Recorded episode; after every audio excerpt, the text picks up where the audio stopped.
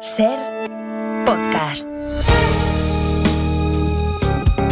Si amanece, nos vamos con Roberto Sánchez.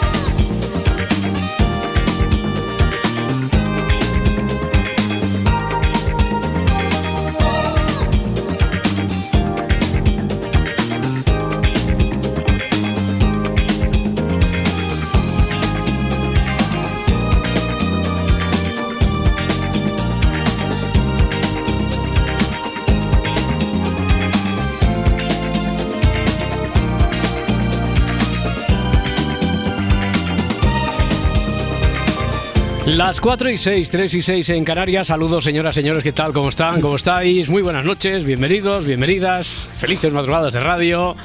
Sigue echando mucho de menos ahí a Edgarita al pajarraco La Parda desde el estudio de la cadena SER en Barcelona, Caspe 6. Parda, ¿qué tal? ¿Cómo estás? Buenos días. Buenos días.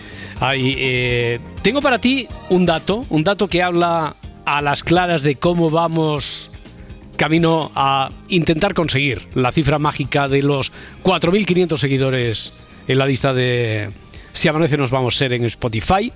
Tengo para ti una respuesta también que tiene que ver con algo de lo que salió ayer aquí, aunque ¿Ah, hoy sí? no sé. Joder, sí, ¿cuánto- sí, cuánto material me No, no, traes? tengo, tengo, tengo aquí, pero, pero de, lo, de lo bueno. Y como le adelantaba Julia Molina, a partir de las cuatro y media, hoy despertamos como cada jueves a Félix Martín, fiscal. Hoy abrimos como cada jueves el juzgado de guardia, pero con un formato especial que yo creo que, que va a hacer las delicias de mayores y grandes.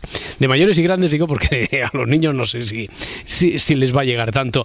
Eh, vamos a es que no, no quiero decir reproducir, vamos a imaginarnos cómo sería un juicio, un juicio de casos históricos, pero con la mirada de 2024 y vamos a empezar nada más y nada menos que con el juicio a Jesucristo. Toma ya. Palabras mayores. Hay con Pilatos, Sí, sí, Herodes sí, sí, y el, Sa- compañía. el. Sanedrín, todo eso. Y, y bueno, además se ha traído Félix Martín a un cómplice muy especial para guiarnos en cómo sería, cómo fue, cómo sería el, el juicio a Jesucristo. Eh, ya te digo que todo eso lo tenemos por aquí y, solo esto es el aperitivo, es el menú de la primera hora. Pero antes, para la primera hora, tenemos caso del juego de los detectives, el Congreso de Criminología que ayer nos dio poco tiempo para, para avanzar. Es un caso, como decía ahora Julia Molina, que, del que hace falta tomar apuntes. Bueno, vamos a intentar resumirlo de la forma más gráfica posible. Hace 15 años estaba actuando el psicópata del bisturí. Vale.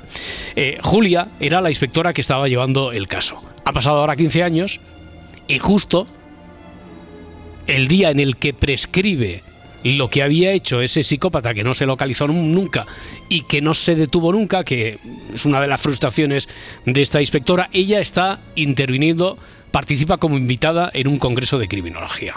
Bueno, pues en ese contexto es donde se da cuenta que en realidad quien organiza ese congreso es aquel psicópata o tiene que ver tiene que tener alguna relación con aquel psicópata del bisturí. Que esa fecha, es decir, invitarla ese día que ya ha prescrito lo que hizo, no es una casualidad. Y se da cuenta sobre todo que hace 15 años, en sus manos, tuvo la solución a, a ese caso. Ayer, por ejemplo, La Parda hizo preguntas muy interesantes, algunos que tuvimos oportunidad de leeros en las redes sociales, en YouTube, en Facebook, en Twitter también. Algunos pocos de los que tuvimos tiempo para atenderos aquí en el 900 100 800, línea que ahora de nuevo está abierta, como cada madrugada, 900 100 800. También hicisteis preguntas como estas. En el capítulo anterior, ¿Se, se puede haber dado cuenta a través de un dispositivo electrónico, Julia? No, Hace 15 años Julia conocía al psiquiatra. carece de importancia. Eh, ¿La flecha tiene algo que ver con algún especie de acróstico o algo que si Mm. pones los números de día, mes y año eh, tenga que ver relación con, al- con, con algo que, que identifique lo sucedido? No. ¿La psiquiatra conocía o había tenido contacto anteriormente con, con el asesino? Para que no te enredes con todo eso, te voy a decir que carece de importancia. Que hace 15 años a lo mejor ni la conocía. ¿Y a alguien de su entorno? Tampoco. Vale, ¿y tiene algún contacto en la policía que le pueda soplar o algo? ¿Un agente de la autoridad, psicópata también aparte de, No, psiquiatra? no, No. no tenía pluriempleo en ese sector también. Ese día del Congreso, ¿hay algún asesinato? No, hace 15 años, justo por esas fechas, había habido otro congreso en el, bueno, en el lugar. No. Y la forma de que hace 15 años hubiera tenido la solución en sus manos Mm. había sido por alguna noticia del periódico. No, tampoco. Y la forma de que había tenido la solución había sido por algún acontecimiento importante que había ocurrido en aquellos días. Tampoco. De hace 15 no, años. no, no. A todo eso habría que añadir alguna pregunta, por ejemplo, de las que han llegado en las últimas horas o que no tuvimos tiempo ayer de, de leer. Pedro Quintana en Twitter quiere saber si en la presentación del Congreso el psiquiatra muestra públicamente alguna evidencia de que es el autor del crimen, pero que solo Julia conoce por ser quien lo investigó. O sea que, por ejemplo, que llevaba un, un bisturí en la mano en lugar de una varita para señalar, ¿no? Bueno, imagino que de una forma más subrepticia. Eh, Digo yo, ¿no? Eh, De alguna forma que mostrara alguna evidencia que solo podía conocer alguien muy próximo a la investigación, como era eh, Julia, que era la, la inspectora, pero que el resto de los participantes o de los asistentes no relacionaban con él y con aquellos crímenes. Pero no, no es eso. Inés en Facebook pregunta que eh, si lo que le hace darse cuenta de que tuvo la solución es algo de lo que dice el psicópata. El psicópata, en este caso no presentado como psicópata, sino como psiquiatra. Sí, porque te imaginas. Y, hombre, como había prescrito, pues que así a las claras dijera yo era el psicópata del bisturí y ahora os puedo contar, os puedo... No, no, no, no, no, no, no. No es algo así tan evidente. Bueno, oye, el dato parda que te quería dar. A ver, a Eh, ver. 4.230. 4.230. vamos. Sí, ya, pero a ver. mm, Pero yo creo que esto va a ser para eh, nadar para morir en la orilla, ¿eh? ¿Tú crees? Creo que vamos a quedarnos. A, a ver, sí que es cierto que hay cuatro días todavía de por medio, de aquí al día 8, pero que en realidad mm, tenemos para dar la matraca sobre esto hoy y mañana. Porque Sí. después está el fin de semana que no ¿Es podemos eso recordar. venir el fin de semana a hacer el programa? Bueno, hoy recordándolo a través de las redes sociales. Eh, Tú si quieres ver, ¿eh? porque yo No, le digo, no, no, que yo le digo a le digo a Dani Garrido que aquí en el carrusel, o le digo a Javier del Pino, en el hueco que quieras, eh, te hacen aquí espacio y, y vienes tú a contar, no, que tenemos una lista, en Si Amanece nos vamos, que es en Spotify, que hay más de 600 canciones, que si llegamos a los 4.500 seguidores el lunes, día 8, cuando empecemos este programa, se- bueno, vamos a darnos todo el día 8, que dijimos el día 8, vamos a darnos todo el día 8. Si llegamos a los 4.500, entonces hay como aquella vez, ya están llegando. Hay yo, oyentes yo muy... daría incluso el 9. ¿eh? No, no, no, no, Porque, porque como el sábado es festivo Ya, no, y en muchas no, comunidades no, no, no, los es- festivos eso- pasan al. Parda, que no, no, no, no me vas a convencer porque eso lo sabíamos. Eso es como cuando uno dice, no, pero es que las reglas no se tienen que cambiar No, durante no, el no partido. nos hagamos trampas al Claro, solitario. ¿verdad? que esto, si no empezamos con los cuentos chinos, esto me recuerda siempre cuando jugábamos a canicas en el parque de a la salida del colegio. Digo a la salida porque en el colegio como no había para hacer, no había tierra para hacer el gua, había que jugar fuera. Entonces, no, no valen cuentos chinos. Había que advertir porque si no decía, tiene que haber un pie. Decía, no, pero puede ser así, en lugar de en vertical puede ser en horizontal. O cuando hacías el, el palmo, puedo utilizar un palmo y, el, ah, y hacías el palmo que se convertía en tres. No vale, aquí no vale cuentos chinos, parda. Como dijimos que el 8, esto del 6 ya lo sabíamos desde el principio. Cuando marcamos la fecha límite ya lo sabíamos. Sí, ¿no? pero como, no, lo, como lo veíamos muy lejos, pues Ya, claro. ya. No, yo, yo desde el principio lo vi muy lejos, tanto una cosa como otra. Tanto la fecha como el hito de llegar a los 4.500, que nos vinimos muy arriba. Pero oye, sí que es cierto, Parda, como dices, yo espero que podamos nadar y llegar a la, a la orilla. A ver, vamos a hacer cuentas. Mm, hombre, la cifra ya empieza a acercarse a los 4.500, hay un factor ahí psicológico, pero la realidad es que quedan cuatro días, habría que sumar 270 nuevos seguidores, 270, que no es moco de pavo, eh, eso da a una media casi de 68 al día, ¿eh? de aquí al lunes. Joder. Bueno, de ayer a hoy hemos llegado a los 90 y pico, 100, que se han sumado. O sea Bueno, que pues hay que mantenerlo. ya hay que mantenerlo. Eh, podemos dar la matraca aquí, eh, que vengas tú en cualquier momento, en cualquier programa, en, en el hora 25 Sí, yo- del sábado. sí, o en el carrusel me cuelo. Como hay mucha publi también, eso pues digo, me, me en- puedo colar. Entre la publi y el carrusel te cuele. Oye, lo de. Y que en las redes sociales que también demos un poquito de. Le, le demos un poco de, de vida a esto de. De la lista de Spotify. Eso en cuanto al dato. Eh, la respuesta que la envía Pablo Velarde a través del correo electrónico. Queríamos saber lo del licor 43, ya se respondió también, pero todo venía de por qué con el grupo que empezamos ayer y que entró en la lista, Level 42, Level 42, ¿por qué lleva ese nombre? Es una por historia. por los ingredientes, no, los ingredientes ya. es una historia buenísima. eran como los inhumanos al principio que había ahí 42 personas. No, eran como los. Sí, era el Orfeón Donostierra. Era eh, los abandeños, era el level 42. No, no, no era por los integrantes. Tomó su nombre de la película La Naranja Mecánica. ¿Cómo te quedas? Joder. Sí, porque eh, en un momento de esa película la acción ocurre en un año concreto del futuro, no recuerda Pablo Velarde cuál, pero en un año concreto del futuro, y la banda entra en una tienda de discos. Añade Pablo, pedazo futuro el que imaginaron Borges y Kubrick. Bueno, eh, cuando entran en esa tienda de, discos, en un panel se ve la lista de bandas que en ese momento están en la cabeza de los 40 principales, del top 40, del top 40 de ese momento. La primera de las bandas de ese futuro distópico era Level 42. Toma ya. Se fijaron y dije, y, eh, dice, y estos pollos, leo textual, que querían asegurarse el éxito futuro, se quedaron con ese nombre, de Level 42. Ahora, ¿de, dónde viene la inspiración de ponerle Ay, claro, es que, eh, estamos en las mismas. Por eso, es que la voracidad por conocer, esto es infinito, ¿eh? Vale, ya sabemos de dónde viene, pero ¿por qué le dio al guionista por poner, porque a lo mejor hay alguna clave secreta ahí? Fue porque sí, fue gratuito. ¿Por qué le puso el guionista? Eh, o el de Atrecho, o quien interviniera directamente, ¿por qué le puso eso de level 42?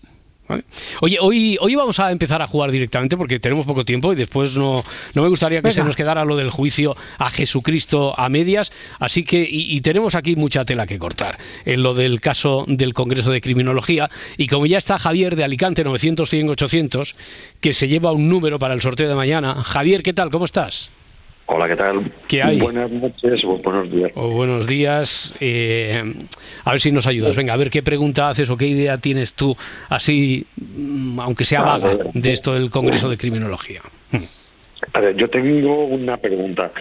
Cuando el enunciado mm, de lo que es la, mm, la cuestión siempre acaba con lo de en sus manos. ¿Quiere, quiere decir que realmente ella tenía en sus manos, o sea, que era un objeto lo que le hizo, o sea, lo que le llevó a saber quién era el asesino. Sí, sí, no es figurado, sino que es literal. Lo tuvo en sus manos.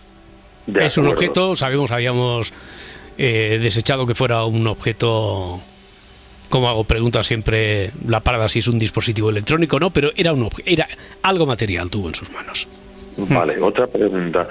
El psiquiatra que era, bueno, que es el que es el asesino en serie, sí en su día, hace 15 años, ya era psiquiatra. Carece de importancia. Vale. Eh, pues ya me queda blanco. Bueno, ya la primera pregunta yo creo que era necesaria hacerla porque siempre uno se puede quedar con la idea de que tuvo en sus manos, que estuvo al alcance. No, no, ella tuvo físicamente en sus manos lo que le podría haber llevado a la solución. Dice, sabe que tuvo la solución en sus manos 15 años atrás, al menos tuvo algo que le podría haber llevado directamente a la solución. Vale. ¿Y, y puedo hacer una pregunta sobre preguntas y respuestas? Sí, claro. Mira, a ver, es que yo hice una pregunta que era bastante mm, de coña, la gente se rió bastante, y era sobre las distancias de seguridad que había que mantener en la, en la vía urbana con respecto a la gente que pues que ventoseaba. Y ah, la, famosa, eh, la de los pedos. Sí, sí, Quiero decir, sí, sí, es que... me costó mantener la seriedad.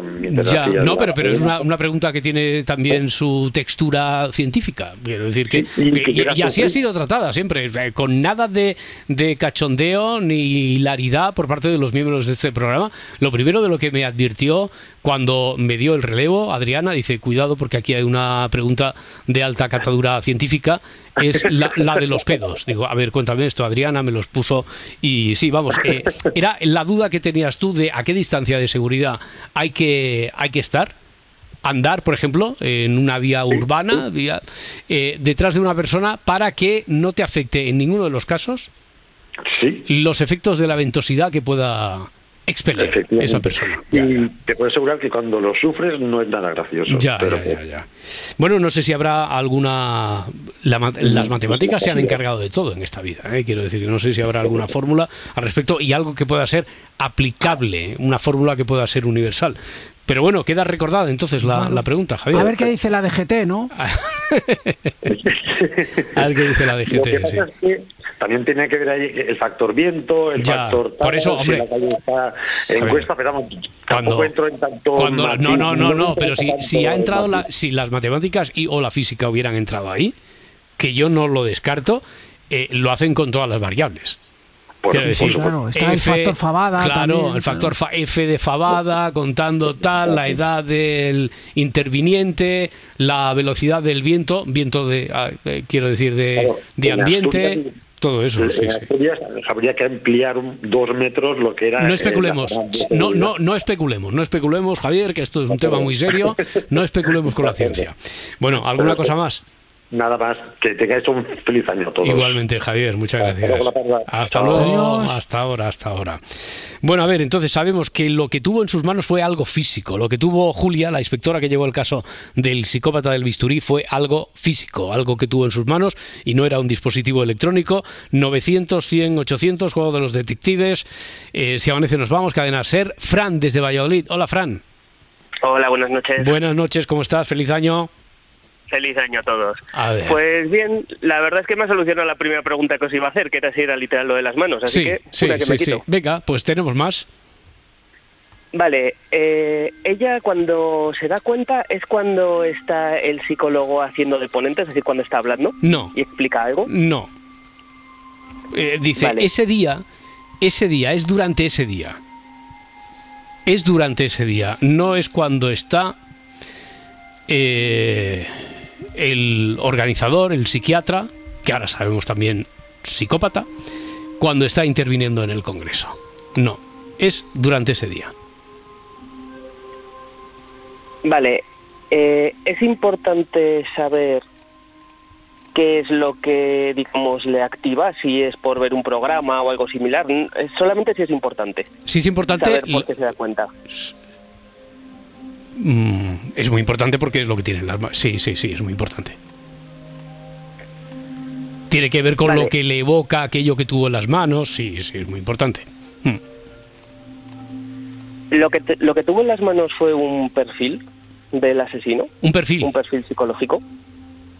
o sea, un informe, por ejemplo, en el que se describiera el perfil de el Sí. asesino. No, Vale, ¿y un libro?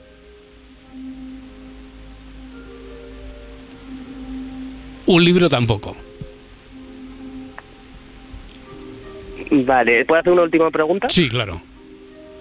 ¿Ella se da cuenta cuando ve el programa de de actividades, de, de ponentes? y- No, porque ese día ya e- ese día ya se está celebrando el simposio, el congreso. Ella imagino que como interviniente invitada es posible que que ella supiera de el programa, así que no. Vale, aunque me estoy pasando, puedo hacer una última. Una última, venga. Vale, es por algo que en ese momento el psiquiatra o el psicólogo, no sé si era, era psiquiatra, ¿no? Era psiquiatra, sí. ¿Es por algo que el psiquiatra llevaba encima? No. Vale, pues entonces suerte para la siguiente persona que venga. Muy bien, Fran, muchísimas gracias. Venga, Un noches, abrazo. feliz año, hasta hasta luego. luego, feliz año. ¿Tienes alguna rápida, Parda? Sí. Que, que, por cierto, eh, no sé qué me ha pasado con el ordenador, lo digo porque como no lo puedo escribir, estoy pidiendo que me dejéis entrar en el chat para, para ver a la Parda. Alguien, por favor, me puede aceptar y así lo, que se, se ha ido. Ha sido cuando lo de los vientos. No sé si habrá tenido Sí. alguna. Pero venido un viento y se, Es algo se que huele mal aquí. Sí, sí, sí, al sur de Dinamarca. Eh, ahora ya, perfecta. Es que es- me siento muy acompañado cuando te veo aquí en la pantallica esta, ¿sabes? Claro, es que no es lo mismo. Pues yo tengo una así Dale. rápida. Sí. Eh, eh, va en la línea de lo último que ha preguntado Fran, pero bueno, es algo, lo, lo que tuvo en las manos es algo que pertenece al psiquiatra. No. Lo que tuvo en las manos es algo que pertenece ahora a la actualidad o que perteneció, no, no, no era propiedad del psiquiatra como tal. No. 900, 100, 800. Vamos a intentarlo en Alicante, detective Yuna. Yuna, ¿qué tal? Bonanit, buenas noches. Hola, buenas noches. ¿Cómo estás? Bien.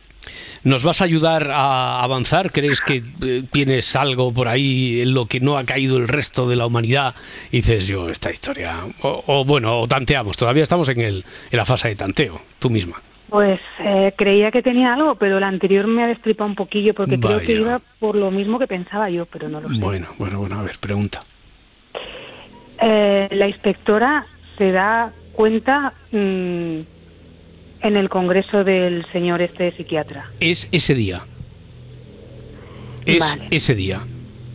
Eh, es decir, físicamente ser- a lo mejor no tiene, porque esto lo habéis preguntado, pero sin acabar de, Ya. de depurar mucho, de concretar la pregunta, y yo siempre insisto en lo que dice aquí textualmente el enunciado, dice, ese día sabe, ese día descubre que fue el psiquiatra.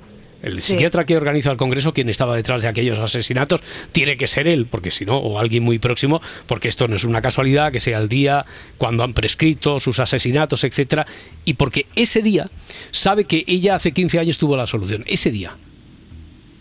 Vale. El congreso va sobre mm, psicópatas que asesinan. Carece de importancia. Con un bisturí. con un bisturí. Eh, un congreso muy especializado, ¿verdad? No, no, Yuna, no, no tiene por qué ir de eso. Entonces, eh, no es que el psiquiatra comentara el caso mismo del asesinato. No. Es, más, es más, si me dices, el psiquiatra tiene, eh, el psiquiatra organiza, el psiquiatra tiene que presentar, eh, tiene que intervenir, no. No tiene Pues- que intervenir en el Congreso. Ella está en el Congreso, está invitada al Congreso. Y es un objeto material. Sí. Un objeto material, lo que ella tuvo en la mano. Si me dices, ahora mismo tiene ese mismo objeto en la mano, no, no me lo, si me lo preguntaras. ya no lo ¿eh? tiene. No, ya no lo tiene. No, no, si me lo preguntaras. Pero lo tuvo. Ah, Ella tuvo un objeto hace 15 años. Ahora ya ha prescrito el, eh, el delito, los delitos del psicópata. Eh, si me dijeras, ahora mismo tiene el mismo objeto o alguno similar en la mano, si me lo preguntaras yo te respondería eso. Pero tú Que veo, no que, tiene. veo que no hace falta que me lo preguntes porque tú lo tienes claro y dices que no, que no lo tiene. No. No lo Pues, tiene. pues lo voy a preguntar yo. Vale, pregúntalo, parda. ¿Tiene el, el mismo objeto que tuvo o uno, similar? o uno similar, o uno similar, equivalente. A pesar de la sensación que tenía Yuna de que no al lugar a debate, porque ella cree que no, mi respuesta es que sí.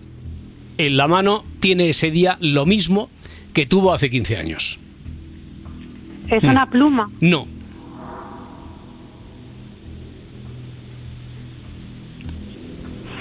Vaya. Vaya.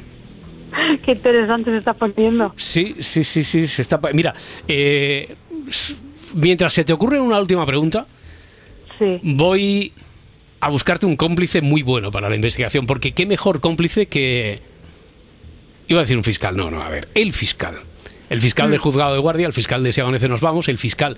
Antes era conocido como el fiscal del caso de la Guardia Urbana. Ahora ya empieza a ser el fiscal de Si Amanece Nos Vamos. Félix Martín, amigo, ¿qué tal? ¿Cómo estás? Buenos días. Hola chicos, buenos días y feliz año a todos. Feliz año, feliz, año. Feliz año.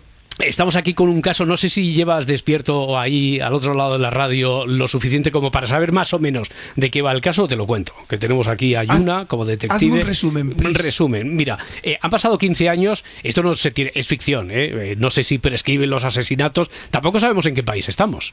Que esto es alguien que no lo ha preguntado nunca. Pero bueno, estamos en un contexto en el que a los 15 años han prescrito justo el día en el que prescriben los asesinatos de un asesino en serie que estuvo persiguiendo la inspectora Julia.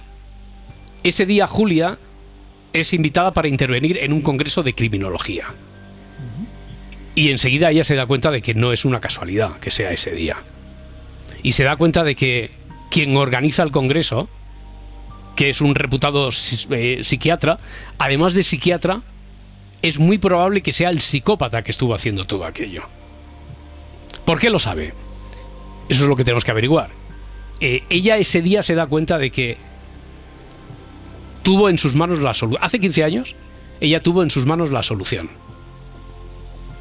Y es lo único que sabemos. Y bueno, sí, conocemos, por ejemplo, cosas como que lo que tuvo en sus manos no es una forma de hablar, sino que lo, lo tuvo físicamente en sus manos. No es, un form, no es ningún informe sobre el perfil psiquiátrico del psiquiatra, no es ningún informe médico, es algo material, no es un dispositivo electrónico.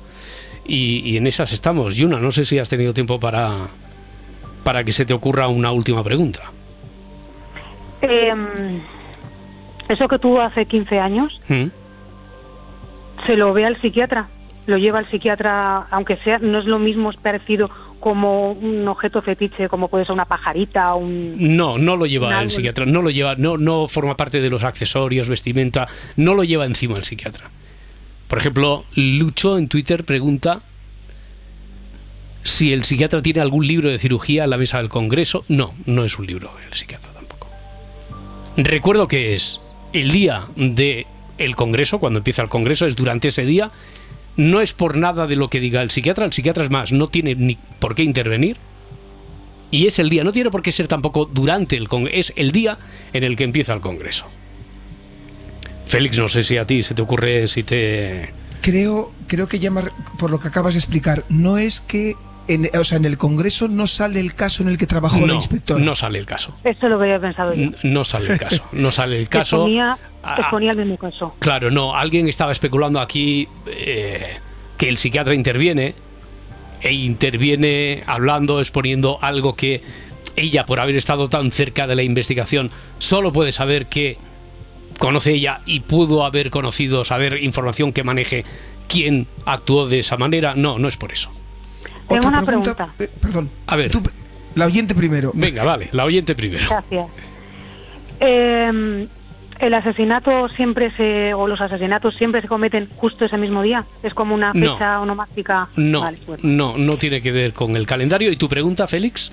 Es eh, la inspectora, es decir, tiene que- ve algo en el Congreso para darse cuenta o nada más entrar ya se da cuenta. No es ese día y no tiene por qué ser en el contexto del Congreso en sí. Vale. No tiene que ser en la sala, en, el- en la sala de congresos, la sala de convenciones, donde se celebre. No es ese día, pero no tiene por qué ser en el mismo marco del Congreso. Bueno, Yuna, has jugado muy bien. Muchísimas gracias Muchas por habernos gracias. ayudado. Y, y Félix ahora mm, ha creado cierta expectación cuando lo he adelantado con Julia, pero no con la inspectora, con Julia Molina, antes de que acabara el faro. Cuando se lo he dicho aquí al, a- al equipo, a la parda, ha creado cierta expectación eso de que vamos a abrir un nuevo camino dentro del juzgado de guardia, lo abrimos nada dentro de dos minutos, que vamos a iniciarlo con juicios históricos y hoy nada más y nada menos que el juicio a Jesucristo. Ya hemos saludado, bueno, hemos implicado, como hacemos prácticamente cada semana en la investigación del caso que sigue abierto, el caso de el juego de los detectives. Hemos implicado a Félix Martín, fiscal, que ha madrugado una semana más para, para todos vosotros. Félix, sigues ahí, ¿verdad? Aquí estoy con vosotros. Bueno, va- vamos a abrir el juzgado de guardia. Decíamos, adelantábamos que por una vía particular y que seguro que vamos a reincidir en ella, porque esto de, de volver a juicios históricos, juicios históricos, imagino que juicios históricos relevantes, ¿eh? que además han sido eh, mediáticos, muchos de ellos, J. Simpson, Charles Manson, eh, juicio a los criminales nazis en Nuremberg, o también al Capone, o Galileo, o a Sócrates, o mm, incluso a Jesucristo, que es por ahí donde, por donde quieres invitarnos a, a empezar esta. Somos un poco como esas colecciones de enero, ¿no? Vamos a hacer así. Sí, sí, sí, sí, sí, Nunca exactamente. mejor dicho, es verdad. Lo, lo que pasa que aquí eh, el oyente no se tiene por qué comprometer a ir al kiosco cada semana o a firmar un contrato con la mm, con la editorial de turno para que le envíen el fascículo, porque aquí o lo tiene en directo o lo tiene en podcast y lo puede puede ir a puede acudir a consultarlo cuando cuando quiera. Oye, juzgados, eh, o sea, juzgado de guardia que eh, abre o revisita un juicio histórico, porque tú qué crees que podemos sacar de todo eso, Félix. Pues yo creo que sobre todo es, eh, querido, queridos amigos, ver de dónde venimos y hacia dónde vamos. ¿no? Mm. Hemos sido muy insistentes en que, que en que un- para que un juicio sea riguroso y sea válido, tenemos que conseguir que el acusado tenga una defensa adecuada, un juez imparcial y un procedimiento ri- riguroso. Esto es imprescindible. Pero esto el, el, resultado de hoy viene de un largo camino y es importante que miremos atrás, creo yo, para que veamos que, que, que no es fruto del azar donde estamos y que por tanto tenemos mm. que ser muy exigentes en, en, exigir que el procedimiento siga teniendo todas las garantías. Porque eh, me pregunto yo, eh, conociendo la historia de cómo se ha impartido la justicia, ¿se puede conocer la historia de la humanidad?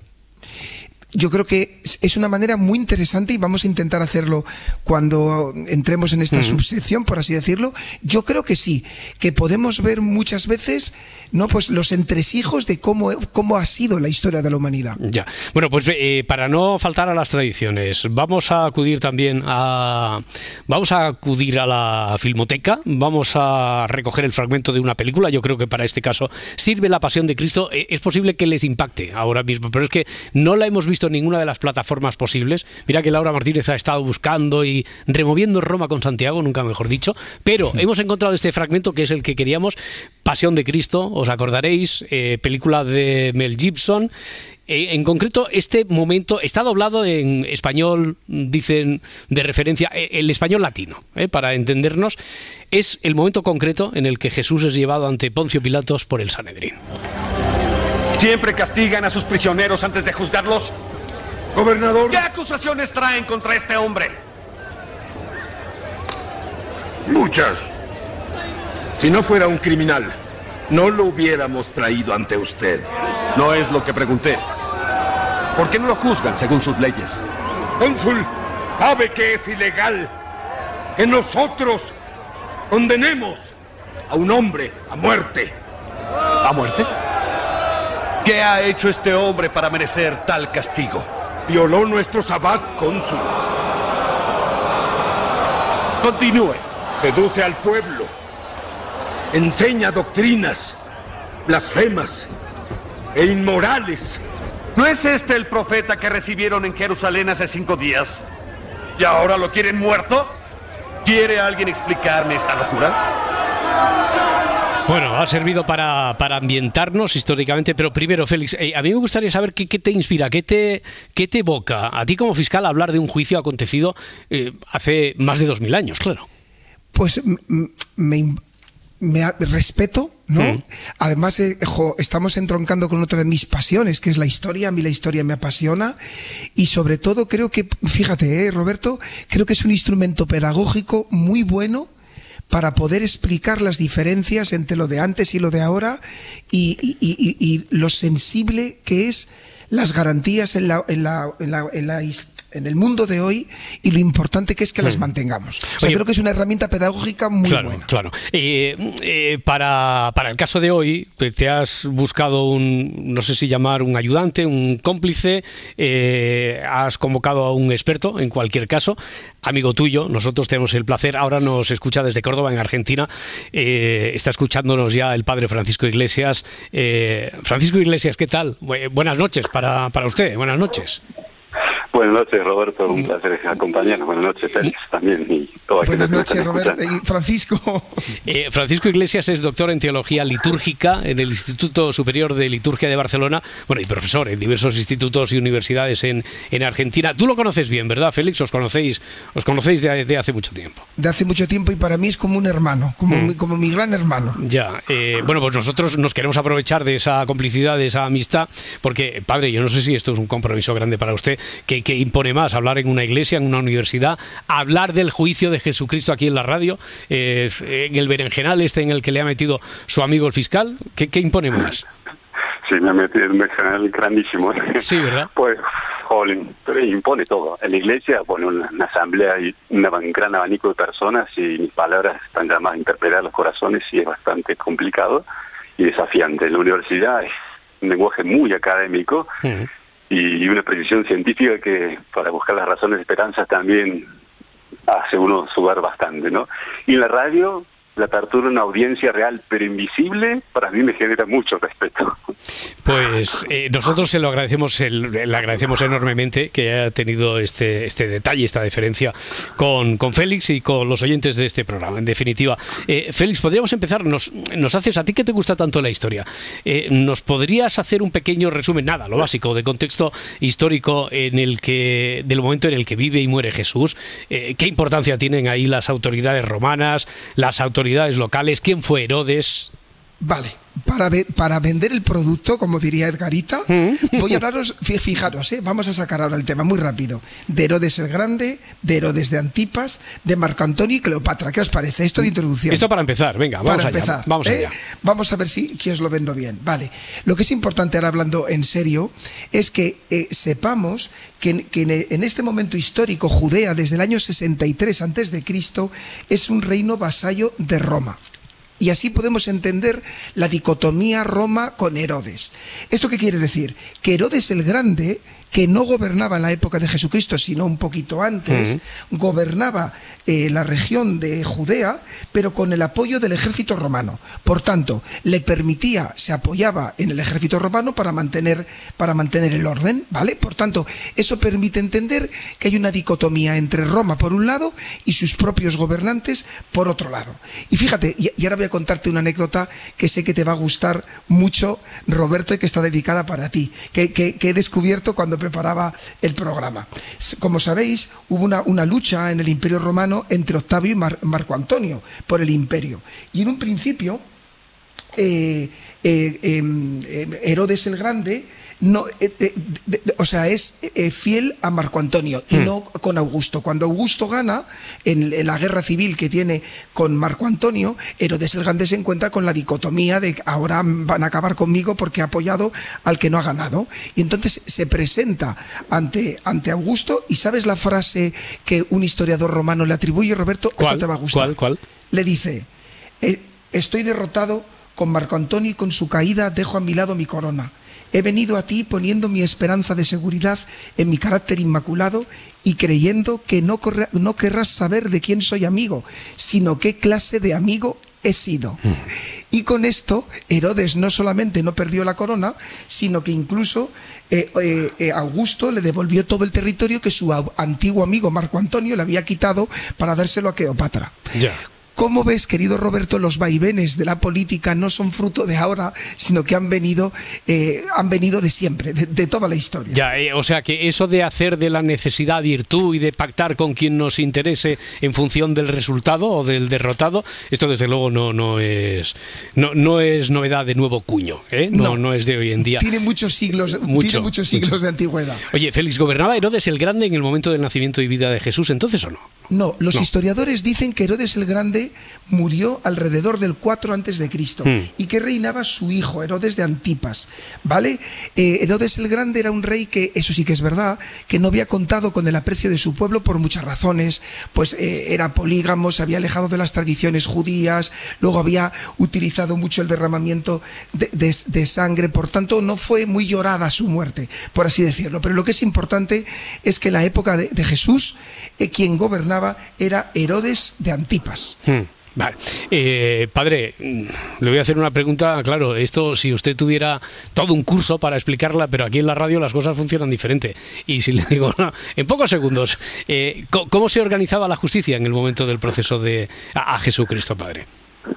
Vamos a hacerlo bien resumido, ¿sí? Por un lado estaba la autoridad judía, ¿sí? Que mm. se reunió en torno al Gran Sanedrín, que tenía una competencia de derechos civiles y religiosos, está unido casi, ¿no? Y por otro lado está la autoridad romana, que a través de la magistratura encargada de enjuiciar los asuntos de índole penal, ¿no? Pero solamente los romanos podía ejecutar la condena a muerte. Hmm. Vamos, que para condenar a muerte solamente lo hacía la magistratura romana. Y si el Sanedrín lo quería hacer, tenía que pedir consentimiento a la autoridad. Ya, eh, por lo que sí que ha quedado esa idea, yo al menos así lo tengo entendido, Padre Francisco, eh, el Gran Sanedrín, eh, el Gran Sanedrín, aunque no tuviera autonomía total para, para condenar a muerte, sí que tiene una importancia vital en esa condena a Jesús. ¿no? ¿Nos podría explicar, no sé, para hacernos una idea un poco más próxima, quién componía el Gran Sanedrín? ¿Qué, qué papel tuvo y quién, quién componía ese Sanedrín? Sí, es, de vital importancia, Roberto, ¿sí? eh, está compuesto por tres estamentos de Gran Sanedrín. Los sacerdotes, los ancianos, que eran la jefe de la familia más importantes, y los escribas, que eran los doctores de ley, los estudiosos, ¿sí? los que sabían de la ley de memoria. ¿sí? Sanedrín, la palabra significa persona sentada, una palabra griega que define un órgano deliberante del tiempo de Jesús, ¿no? Y tenía evidentemente un poder religioso muy grande que se fusionaba con el civil, ¿no? Eh, este órgano estaba presidido siempre por un sumo sacerdote, ¿sí? el que dirigía todo, que en el momento de Jesús se llamaba Caifás. Y este Sanedrín tenía mucha autoridad en el pueblo. Y claro, cuando apareció Jesús, Jesús le era un, un peligro, ¿sí?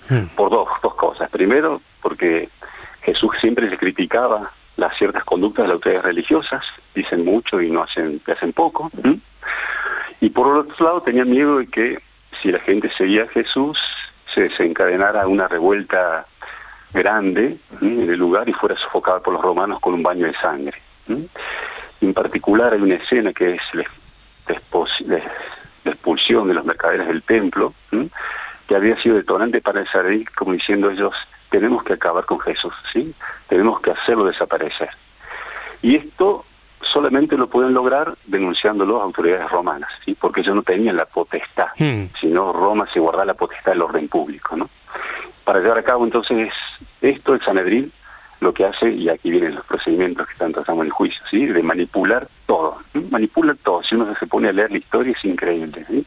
tienen clara cuál es la condena. Ya saben que hay que matarlo, hacerlo desaparecer a Jesús. Hmm. Por otro lado, entonces, para lograr esto, manipulan los testigos, llaman muchos testigos, sí, que se contradicen, pero los llaman, impiden que Jesús pueda defenderse, modifican los procesos. El tribunal eh, judío como el romano tenían ciertas horas, sí, del día para reunirse, pero ellos se reunían anoche, un ejemplo. En fin, crean un teatro de juicio para que sirva de excusa para que pueden condenar a Jesús y llevarlo ante Pilato. Bueno, eh, qué, manipulación, ¿no? Eh, Félix, eh, esto, esto hoy en día, esa figura de cómo se manipula todo ese proceso, desde luego es una, una figura que, que es conocida, ¿no? En el, en el código, imagino. Es un delito de prevaricación, como la copa de un e- pino. Evidentemente, evidentemente. Oye, y a todo esto, Félix, eh, la figura de Pilatos. A ver, ayúdanos, ayuda a situar a los oyentes, a nosotros, eh, la figura de Pilatos, ¿qué pinta, qué, qué, qué poder tiene, qué pinta en toda esta historia? Fijaros que, el padre Francisco ya nos ha introducido a una de las figuras, que, es Caifás. Hmm. Tenemos al rey que era Herodes de Antipas y ahora tenemos a Pilatos, efectivamente, como tú dices, Roberto. ¿Qué papel cumple Pilatos en torno a los otros dos sujetos de los que hemos hablado? Pues Pilatos es un funcionario romano, representante del imperio romano en Judea como gobernador. Hmm. Nadie recuerda ningún historiador los nombres de los gobernadores de los distintos territorios romanos. Claro, lo que pasa que Pilatos tiene un papel muy importante, muy importante en la historia de la muerte de Jesús. Y además es el peón, como muy bien ha explicado el padre Francisco, del que se sirve eh, los judíos, la comunidad religiosa judía, la élite judía, para poder conseguir la manipulación del, procedimiento. Eh, como, como muy bien ha explicado el padre Francisco,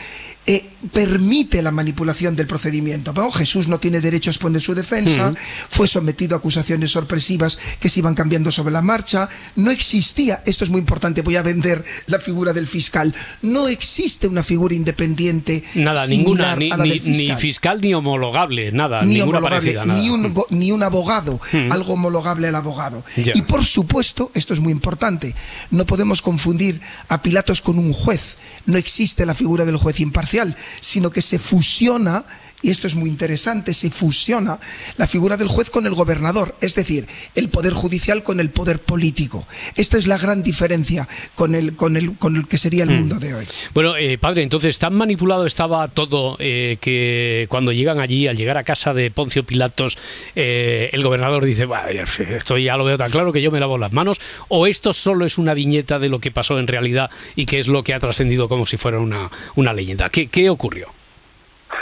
Bueno, bastante complicado, ¿eh? vamos a tratar de resumirlo un poquito, ¿sí? Cuando, muy bien está el fragmento de la película que pusimos al principio, ¿sí? Cuando llegan allí, lo primero que hacen ante Pilato, ¿sí? ahí cambia la incriminación. Y esta es una irregularidad brutal, ¿no? Si tuviera Félix ahí ya estaría gritando, siendo alto. tengamos todo. vamos, vamos, vamos de poco. ¿m? Y explico lo que pasa. ¿sí? Pilato los recibe, como los, los que detuvieron a Jesús no eran los romanos, sino eran la guardia del, templo, entonces dice, ¿qué ha hecho este hombre? ¿m? ¿Por qué lo traen? Y entonces se le explican que, bueno, se dice rey, ¿sí? Quiere ser rey, ¿sí? Entonces lo acusan de blasfemo, ¿m? Es una cuestión religiosa. Pilato se da cuenta que no puede decir, no puede dirimir sobre una cuestión religiosa, ¿sí? Por eso dice, es condenado. Yo no le encuentro nada, ningún motivo para condenarlo. Y ahí viene la brutalidad, ¿no? No encuentra motivo, pero no se puede envolver el Sanedrín diciendo que no vamos a condenarlo a muerte. Y entonces, para lograr su cometido, viene la segunda acusación, ¿no? La acusación dentro de la ex romana, que sostenía que Jesús había permitido que fuera aclamado hijo de David, que se hacía rey. Y como quería ser rey también, no estuvo en contra del emperador. Y además lo acusan de fomentar no pagar el impuesto, porque decía al César César y a Dios, darle a Dios lo que es de Dios. Y frente a esto ya Pilato tiene la obligación de atender esta nueva acusación, ¿sí? Porque fue cambiar rápidamente de blasfemio, que no, no tenía sentido para él, a subversivo. Entonces Pilato ahí queda como desconcertado. Va, le pregunta a Jesús sobre su realeza, este no contesta, y Pilato dice, no, este es inocente, no Ya, puede haber otra ya, cosa. ya. Eh, antes de que se lavara las manos, que no sé si esto es más una figura simbólica o lo dijo textualmente, eh, por lo que me está contando parece que Pilatos fue, en principio, al menos un poquito reacio, ¿no? Eh, no creía que Jesús fuera, fuera culpable de forma tan evidente como, como decían aquellos que lo trajeron ante, ante él. Sí, hay que decir la realidad, Pilato no le interesaba a Jesús ni le interesaba su doctrina. ¿sí? Pero, pero bueno, de hecho, en la historia, cuando uno lee, se ve que hizo tres expedientes para intentar salvarlo, ¿no? Primero, para intentar salvarlo, lo envía al tetrarca rey de Galilea, que es Herodes Antipas, ¿sí? que estaba justo allí en Jerusalén porque era la fiesta de Pascua. Entonces lo lleva, Herodes Antipas era muy curioso, había escuchado mucho hablar de Jesús, quería conocerlo, quería estar al frente a ver si veía un milagro o algo, pero resulta que cuando llega le pregunta, hace un montón de cosas y Jesús no responde nada. ¿sí? Y Antipas se aburre. Dice, le pone a túnica blanca, como diciendo está loco, fuera de sí, y lo devuelve a Pilato y dice, no encuentro en él nada, no hay nada interesante. Pilato utiliza esto de Antipas para decir, este es inocente. ¿sí? La segunda vez que Herodes también trata de, de, de mostrar su inocencia, Herodes sabe que el nombre de Roma tenía un derecho de gracia. El derecho de gracia es dejar absuelto a una persona que estaba condenada. Entonces Pilato pone dos personas frente a la multitud. Primero a Jesús de un lado y del otro a Barrabás, que era un espiador ladrón, asesino, agitador del pueblo. Él piensa, bueno, pongo estas dos personas, si pongo a alguien deplorable y el otro Jesús, seguramente la gente va a elegir a Jesús. Pero las autoridades religiosas ya habían manipulado también ¿m? a las personas para que condenaran a Jesús y liberaran a Barrabás, ¿no? Y el tercer expediente interesante también, Pilato, este muy interesante. Eh, Pilato sustituye la pena capital por la flagelación. La verberación, que es cuando lo flagela a una persona, no estaba previsto antes de la pena de muerte. Y Pilato lo hace porque él piensa que si lo flagelo públicamente con latigazos y heridas, la masa seguramente cuando lo vea se va a apiadar y lo va a dejar libre. Y después eh, azotarlo con un azote corto, un castigo atroz, intenso, provocándote laceraciones y muchas, muchas otras cosas, lo pone frente a la multitud, ¿no? Y entonces pone, y dice, el Juan, el Evangelio Juan dice muy claramente, ¿no? Ver que os traigo para que veáis. No encuentro en él ningún motivo de crimen. Está desfigurado, con la corona de espinas, como conocemos la historia, el manto púrpura, y dice Cleomo, como diciendo, aquí está el hombre, aquí está el que me han traído, que dicen que es un auténtico peligro para Roma, como burlándose de las autoridades. Pero todo esto quedó de nada porque el pueblo persuadido, no era todo, sino un grupo, ¿no? Persuadido por el Sanedrín, dijeron, queremos su muerte. Ya, ya, ya, ya. Eh, a pesar de que son episodios que también conocemos, eh, sin embargo tienen más peso eh, ya la rendición absoluta. No sé si es la resignación que tiene Pilatos ante las evidencias. Dice, yo ya no puedo hacer nada y me lavo las manos, ¿no? Sí, esta historia tan vista. Pilato sabía que era inocente, ¿sí? Tenía el poder de liberarlo, pero bueno, él mismo hizo se puso según el Evangelio sin Mateo, dice sí, no soy responsable de la sangre de este hombre y declaro inocente. No me declaro inocente frente a la muerte del justo. Y la multitud, sin pensar las consecuencias, dijo que caiga sobre nosotros, ¿sí? esa sangre y sobre nuestro descendiente. Teniendo la posibilidad de liberarlo, no hizo nada. Bueno, pues eh, Félix, me gustaría, no sé, alguna eh, conocer, escuchar alguna mirada, alguna valoración tuya desde tus ojos jurídicos de hoy en día, ¿qué, te sugiere todo esto? Pues fijaros, aparte de lo que de lo dicho anteriormente, la magnífica exposición del padre Francisco nos permite entender que esto es un episodio antagónico de la justicia. ¿Por mm. qué? En primer lugar, es una manifestación de populismo. Primera manifestación. Segunda, es una manifestación de la venganza. Si usa el procedimiento, se usa a Roma para una venganza. Y es una instrumentalización del poder político para conseguir objetivos personales. querían eliminar a una figura porque era una figura que políticamente, que económicamente no interesaba a determinadas élites. ¿Y esto qué significa? Jurídicamente, vamos, habría que abrir procedimientos de prevaricación a, todo el mundo ahí, ¿no? Ya, porque, a todo el mundo. Oye, porque la justicia funcionaba entonces así, allí, en ese contexto histórico, eh, quiero decir, sin ningún tipo de, de garantías para, para el reo, para el procesado, o especialmente fue retorcido este caso por tratarse de quien se trataba solo funcionaba para los ricos. No sé mm. si el padre Francisco piensa, piensa igual que yo. Solo para los ricos. Sí, padre.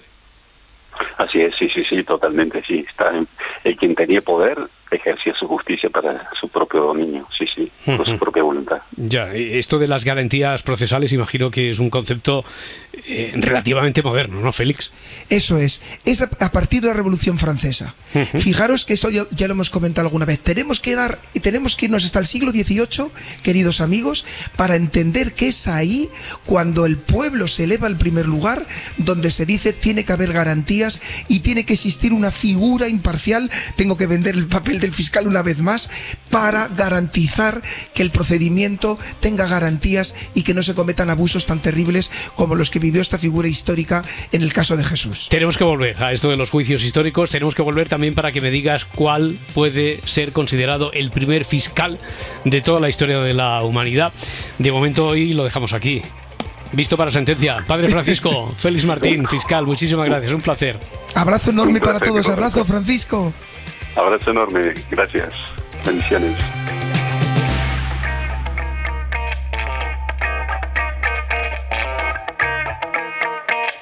Si amanece, nos vamos. Cadena Ser. Para no perderte ningún episodio, síguenos en la aplicación o la web de la Ser, Podium Podcast o tu plataforma de audio favorita.